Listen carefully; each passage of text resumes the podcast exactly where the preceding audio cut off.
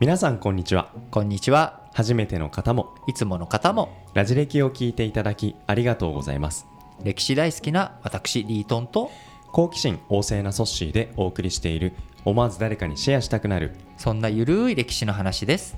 それでは本編をお楽しみくださいさあ長きにわたった唐の初期4部作の最後です。側天武功が権力を握っていく姿に活目せよ最後までお楽しみください。今回は前回に引き続いて側転武功の話ですけども、はいはいはい。彼女高級に戻ってきてその後どうなったんですか？その後どうなったかとはい。いうとですね、まあ皆さんも何度も聞き飽きてるかもしれないですけども、彼女ははい。中国史上唯一の中国4000年歴史の中の唯一の女性の皇帝になっていくわけなんですけれども。聞い、てもすすごい刺さる。まあそうですね、パワーワードっちゃパワーワードですからね。うんで、まあね、他の外国諸国を見れば、はい。まあ、エリザベス、我々が取り上げたエリザベスや、はい。あるいはロシアのエカチェリーナ、はい。そういったこう女性として君臨する人たちというのはいるわけなんですけれども、はい。なかなか中国という国はですね、まああの権力を持った女性というのはいるんですけれども、はい。皇帝の身分にはやっぱりなってないですね。うん。大体みんな皇后のまんま、はい。えー裏ではい。こう引きねあのー仕掛けるというか、はい。あの生体後とかうん。秦あの日清戦争の秦はい。の生体後っていう人とかは結構それなりに有名だと思うんですけれども、まあそういったケースはあるんですが、うん。唯一の女性での皇帝になっていく側転武功、まあ、帰ってきた時には前回のエピソードの最後にも言った通り、はい。えーその唐の構想うん。第3代目の唐の構想の皇宮というのは勢力争いが激しかったわけです。うん。で皇后派と、はいえー当時はまだ側転武功は皇后じゃないので、はい。皇后は別にいて皇后とは別にまた寵愛を受けていた、うん。えーまあ、A さんがいて A さんがいて。A さん。はい。A さんがいて側転武功がいるはい。で最初側転武功というのは皇后派だったわけなんですね、はい。で皇后寄りになって皇后側と一緒に A 夫人をはい。蹴落としていくわけです、うん。で A 夫人を蹴落とした後皇后はい。の寝首をかくじゃないですけども皇后の地位を奪っていくわけなんですね。側転武功が。側転武功が。で彼女が奪った時にはいろんなエピソードがあるんですけれども、はい。まず彼女は、うん。えー最大の弱点をつきます皇后の。はい。皇后の最大の弱点何だと思います？何ですか？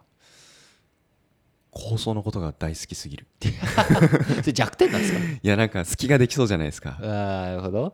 まあでもて逆にね、うん。仲が良すぎるほどうん。子宝に恵まれないとかっていう話もあったりとかしますけれども、うん。はい。あの子がいなかったんですね。あ。皇后と皇宗の間には。だやっぱり昔のことなので、うん。やっぱりその後継ぎを生み出すっていうこと、これはやっぱりその一つ高級における、はいあのー大きなはい。こう目的目標の一つでもあるのでやっぱこのカードを持っていなかったっていうことが皇后弱点だったわけです。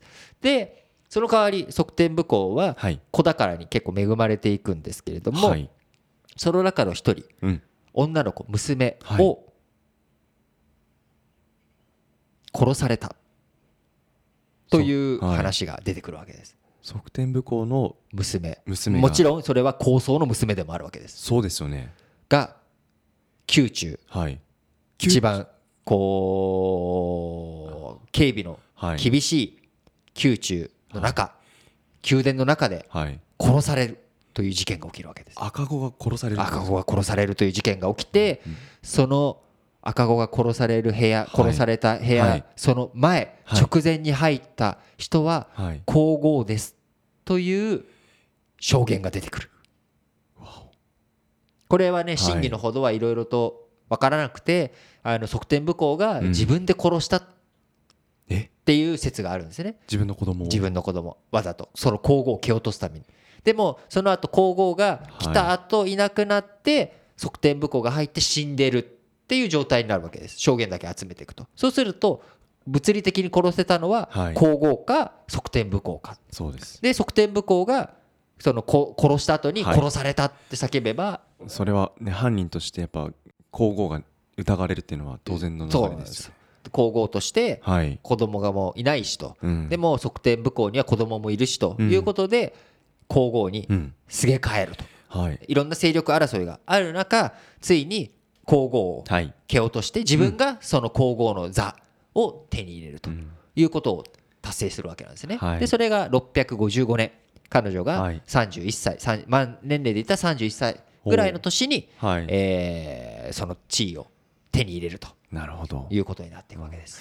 31歳だとまだまだ余裕がありますね。まだまだ余裕がねはい。あるので、はいあのソッシーも気になっている。じゃあまだまだこの後ね 女帝になっていくんでしょと。そうですよ。いうところがあるんですけども女帝になっていくまでの中で、まあ、さっきもちょっと話に挙げた真の生体後とか、うん。そういった権力を握って、えー皇后の身分のまんまあるいは、えーその奥さんの皇帝にもならずならないまんまで権力を握っていくっていう例があるのと変わらず、えー側天武功は皇后のまんまでも高層の、えー玉座。はい。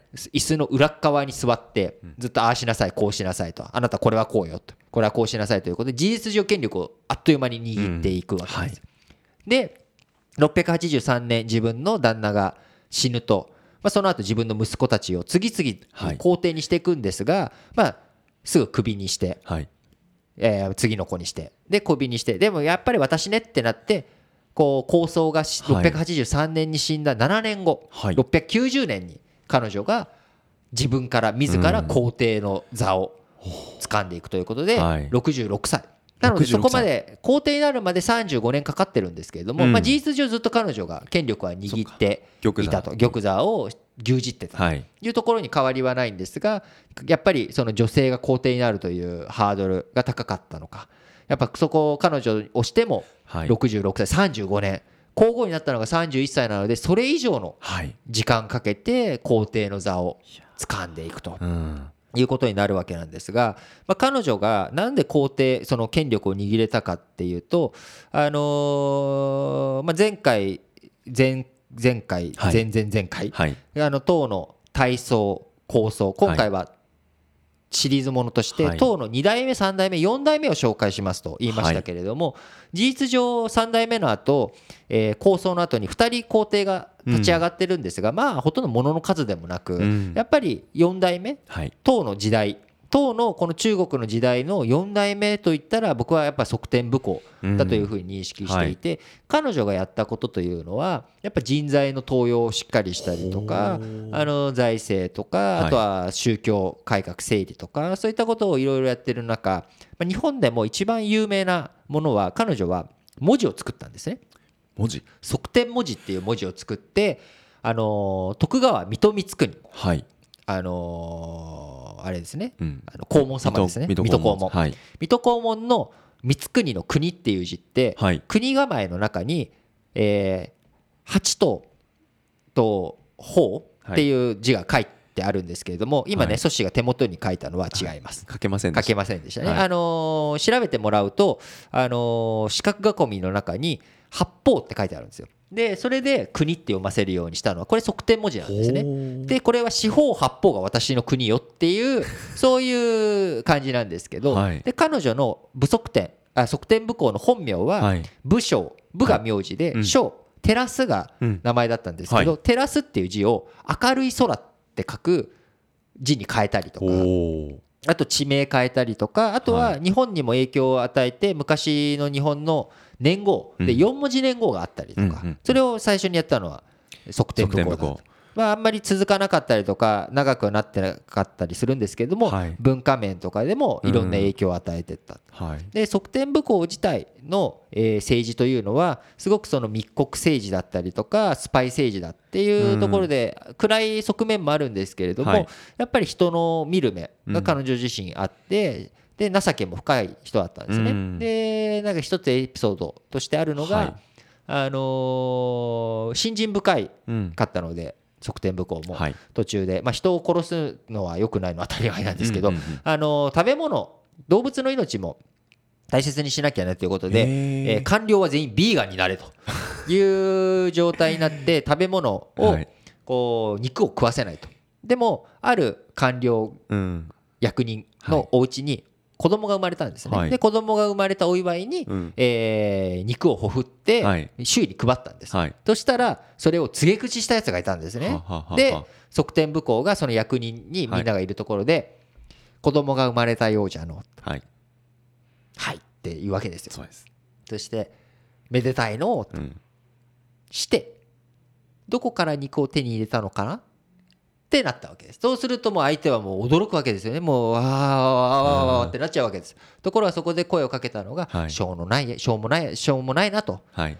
まああまあ気にそれはしょうがないけれどもとお主もはい。付き合う相手は選べよと、いや密告する相手にはい。渡しちゃあかんやろと。うん。いうそういったまあある種ね。それでお咎めはなかったらしいんですけれどもなんかそういったこう厳しさの中にもはい。まあ優しさがありつつ周りを気にするそういったきめ細やかさもあったがゆえにはい。彼女は690年に皇帝になった後うん。705年。